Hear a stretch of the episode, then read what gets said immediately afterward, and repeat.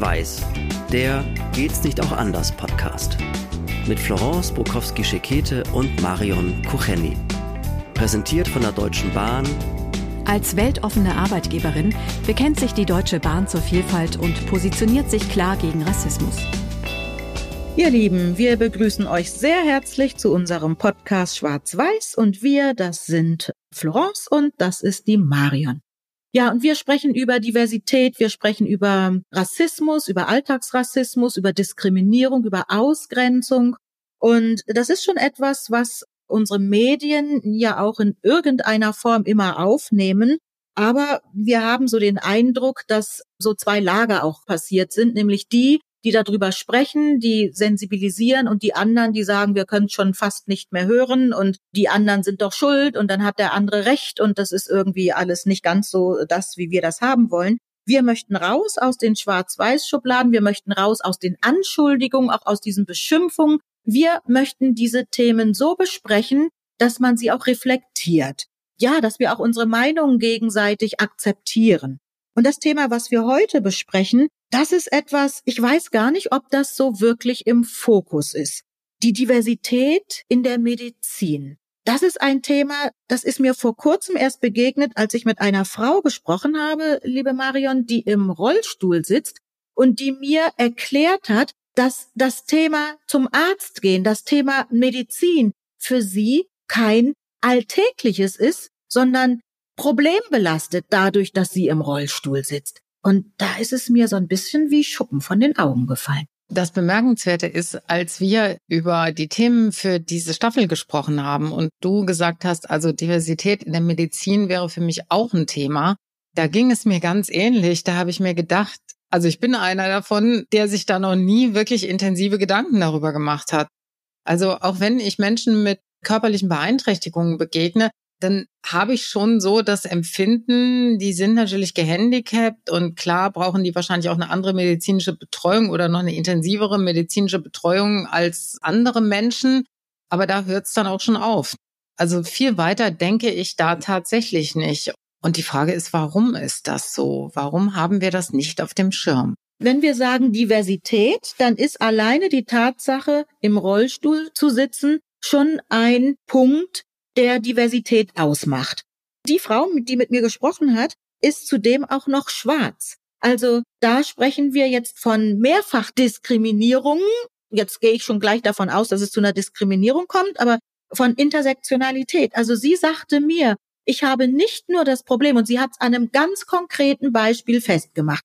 Sie sagt, wenn ich einen Arzt suche, egal, das kann auch zum Beispiel ein Zahnarzt sein, dann kann ich nicht einfach irgendeinen Zahnarzt suchen, sondern ich muss gucken, komme ich die Treppen hoch oder ist der barrierefrei erreichbar? Komme ich überhaupt mit meinem Rollstuhl in die Behandlungszimmer? Das war mir vorher gar nicht so bewusst, weil wir machen uns darüber doch gar keine Gedanken.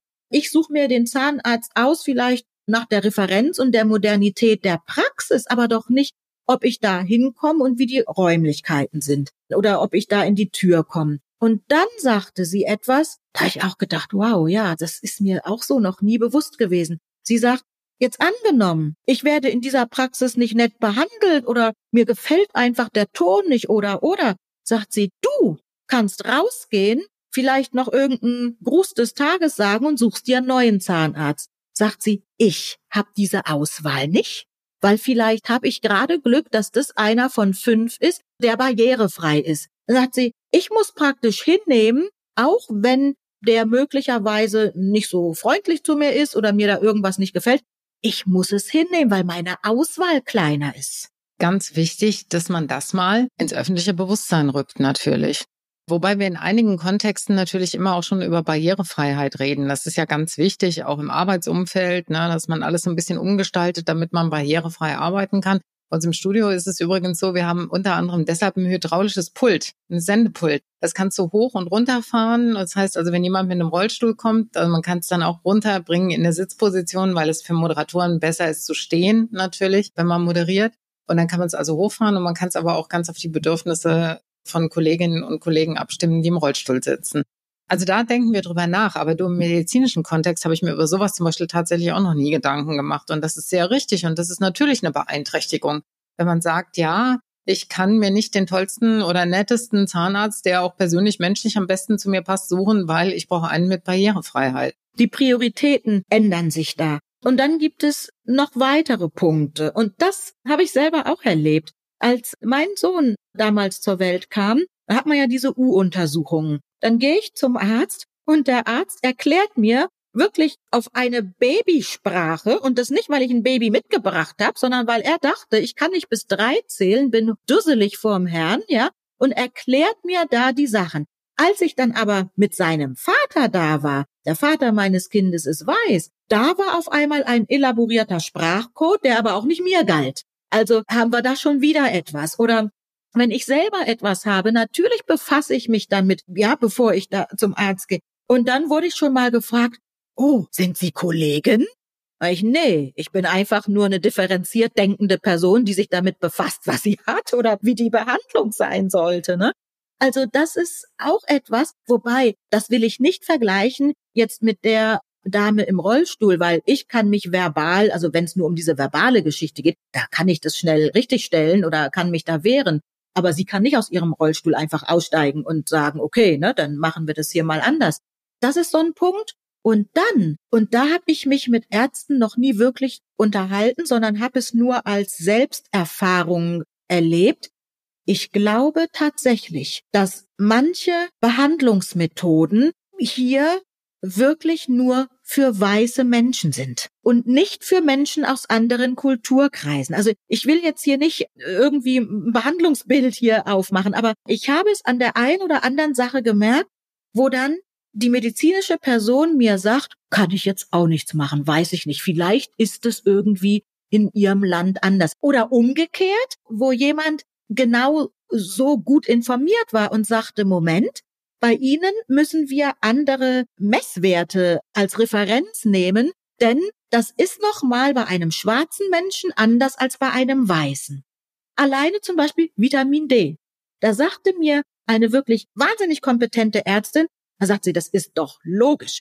Wir haben im Moment nicht ganz so viel Sonne, dass Sie dann das bisschen, was da scheint, nicht so komplett aufnehmen können, ist doch klar, weil Ihre Hautfarbe ja, ja viel mehr abschirmt. Und dann dachte ich, wow, da hat jemand, da hat jemand mitgedacht. Das ist sehr spannend. Das ist das erste Mal, dass ich mir sowas wirklich aktiv überlegen muss. Ja, natürlich, ganz klar man muss schon immer auch mal ein bisschen gucken, welchen Hintergrund hat dieser Mensch, der da vor einem sitzt, ne? Und wo kommt der her? Und was ist da möglicherweise auch rein von den körperlichen Prozessen her vielleicht ein bisschen anders als bei anderen, ja? Das ist tatsächlich so.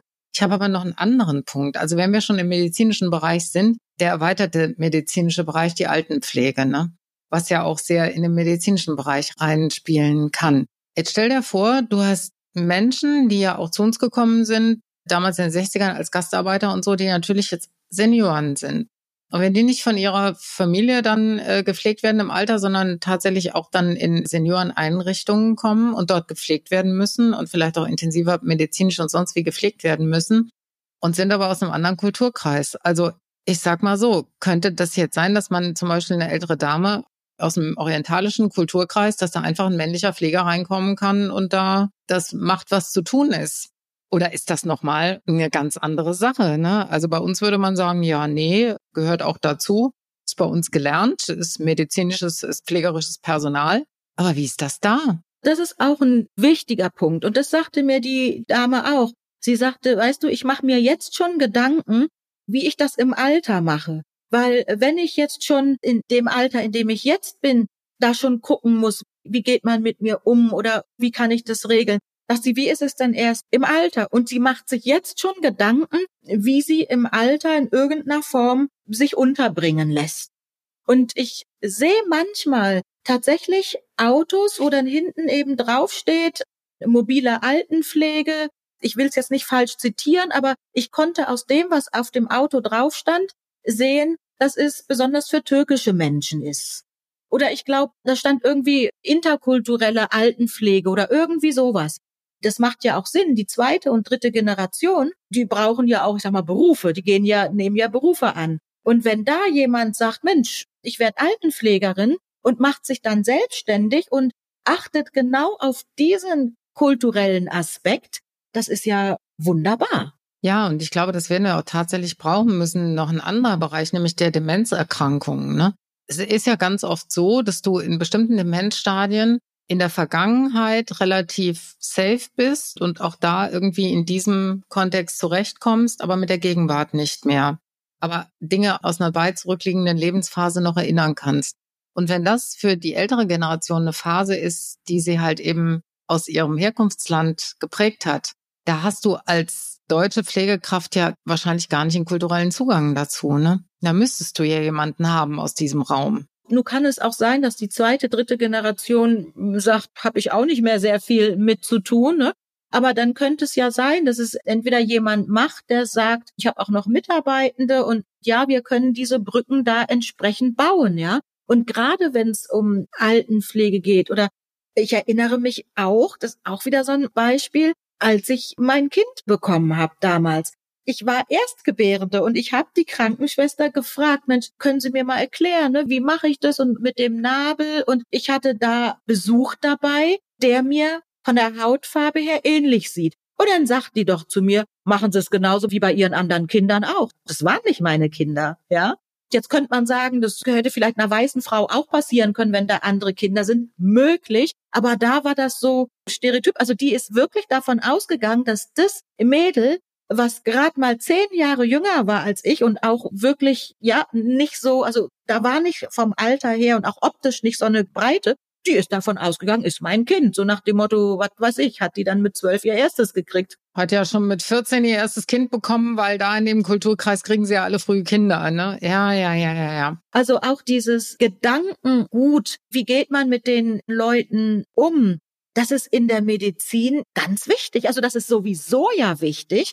Und wenn es dann noch diesen kulturellen Unterschied gibt, und ich denke immer, auch gerade wenn wir wieder zurückkommen zur Altenpflege, ja, alte Leute riechen vielleicht nicht mehr so wie jetzt ein Baby oder junge Menschen. Und das ist vielleicht auch nicht so angenehm, sie dann zu pflegen. Wenn ich dann aber auch noch Ressentiments habe, weil die Person mir kulturell nicht passt, sage ich mal, dann haben wir ein doppeltes Problem. Ne? Und weißt du, darüber muss man auch sprechen. Ne? Also es wird ja nicht besser davon und es wird sich auch nicht lösen, indem wir so tun, als gäbe es das nicht, denn das gibt's. Und ich hoffe, dass das wirklich auch in den Einrichtungen und in diesen Bereichen auch klar ist und dass man auch darüber kommuniziert und sich überlegt, wie man das am besten handhaben kann. Ne? Weil das andere wäre schlimm. Ich habe noch einen Bereich aus dem Anfang des Lebens, Kreissaalsituationen und so. Ich hatte das ja mehrmals. Und dann kriegst du schon auch was mit.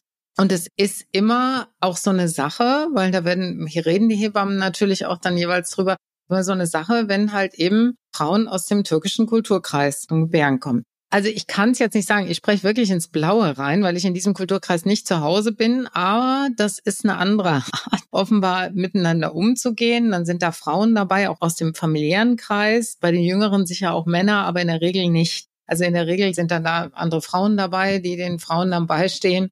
Und es war ganz oft so, dass es sehr laut war aus diesen benachbarten Kreissälen, ja, dass da wirklich also massiv gestöhnt und laut gejammert wurde und so. Und gerade beim ersten Mal bei meiner ersten Tochter, da hat mich das schon ein bisschen schockiert.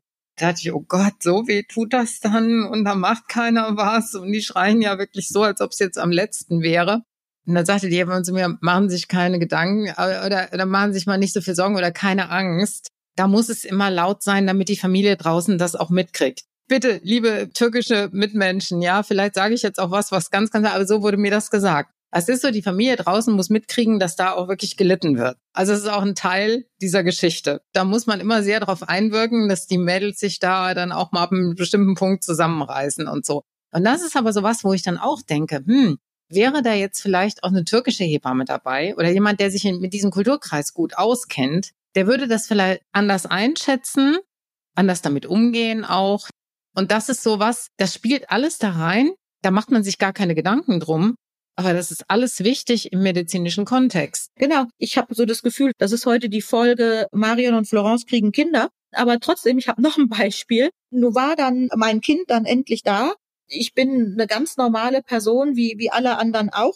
Und jetzt haben wir ein anderes Beispiel. Das war jetzt keine weiße deutsche Person. Da reißt mich dann eine indische Krankenschwester aus dem Bett mit den Worten aufstehen, ins Bad gehen. Wir sind ja hier nicht wie die Deutschen. Aha. Und da habe ich gedacht, Gottes Willen, wo bin ich hier gelandet?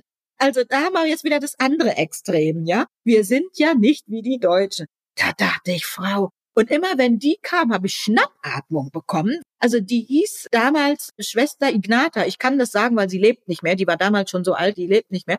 Und wir haben sie dann nur Schwester Granata genannt. Weil wirklich, wir haben Schnappatmung gekriegt. Und dann, ich ziehe die, was weiß ich, ich mache jetzt das immer. Gesagt, sie machen gar nichts. Ja, gerade Weiche von mir. Wahnsinn. Da denke ich dann auch, was ist das denn? Ja, also das ist so das andere kulturelle Erlebnis. Aber es ist schon so, ja, dass ich schon, wenn ich dann mal zum Arzt muss, immer denke, hoffentlich kennt der sich mit mir aus. Das ist schon so eine Frage, ne? dass ich denke, hoffentlich kennt der sich aus. Aber wie gesagt, ich kann noch irgendwie noch da, bin da Gott sei Dank noch irgendwie in der Lage, auch notfalls mal Dr. Google zu fragen oder sowas. Aber das, was mir die Dame erzählte, das hat mich, hat mich wirklich schockiert. Ne? Und da habe ich gedacht, Mensch, da habe ich so noch nie so drüber nachgedacht. Ja, und ich glaube, wichtig, dass wir drüber geredet haben und auch so ein Feld, wo ich denke, dass da vielleicht wirklich noch viel zu viel Unwissen drüber herrscht insgesamt und auch noch zu wenig Aufmerksamkeit in der öffentlichen Debatte, denn das ist was, was verstärkt auf uns zukommen wird. Also je diverser und je multikultureller wir werden, und das werden wir als Gesellschaft, da müssen wir uns auch mit solchen Themen auseinandersetzen. Ne? Da muss sich die Medizin darauf einstellen und nicht so, dass es irgendwann uns dann vor die Füße fällt. Ne? Das wäre nämlich das Ungünstigste eigentlich, dass es uns vor die Füße fällt. Wir müssen dann irgendwie schnell, schnell oder irgendwie rabiat damit umgehen und hätten uns vorher mal überlegen können, wie wollen wir das denn organisieren? Oder welche Haltung haben wir überhaupt dazu? Eben. Oder schon ganz pragmatisch Blut abnehmen. Blut abnehmen ist für eine Person, die das bei schwarzen Menschen noch nie gemacht hat. Also ich sehe immer Schweißperlen dann bei denen auf der Stirn. Okay, weil sie die Vene nicht so gut sehen, oder? Ja, sie sehen das nicht so. Und dann sage ich immer schon, dieser Arm und gucken Sie mal hier, ja. Also ich assistiere dann schon fast immer. Zeigst ihnen ungefähr, wo die gute Vene ist, ne? Auch wenn man es nicht gleich sieht. Also das ist so spannend, weil also für mich war das jetzt wirklich ein Augenöffner, weil ich darüber wirklich mir noch nicht viel Gedanken gemacht habe, da war mein Fokus wirklich überhaupt nicht drauf. Und wenn ihr sagt, ja, da können wir auch noch was beisteuern, also lasst uns da uns gerne ein bisschen austauschen und vielleicht seht ihr ja die Dinge auch ganz anders oder habt auch ganz andere Erfahrungen gemacht. Also lasst uns das gerne wissen. Ihr erreicht uns auf allen Social Media Kanälen. Da sind wir ansprechbar. Wir freuen uns über Feedback, Rückmeldungen jeder Art. Ihr könnt unseren Podcast hören, abonniert ihn auch gerne und lasst ein Like da, dann verpasst ihr auch keine Folge. Und äh, ihr könnt auch mit uns unterwegs sein. Wir sind auf dem ICE-Portal, jawohl. Und auf dem Zugportal auch. Also begleitet uns da gerne. Wir würden uns sehr, sehr freuen. Wie immer gilt natürlich unser grundsätzliches Motto und das lautet, richtig, reden und zusammen. Das war Schwarz-Weiß der Geht's nicht auch anders Podcast mit Florence Bukowski-Schekete und Marion Kucheni. Mit freundlicher Unterstützung der Deutschen Bahn, Fotoartist Charles Schrader und der Haas Mediengruppe.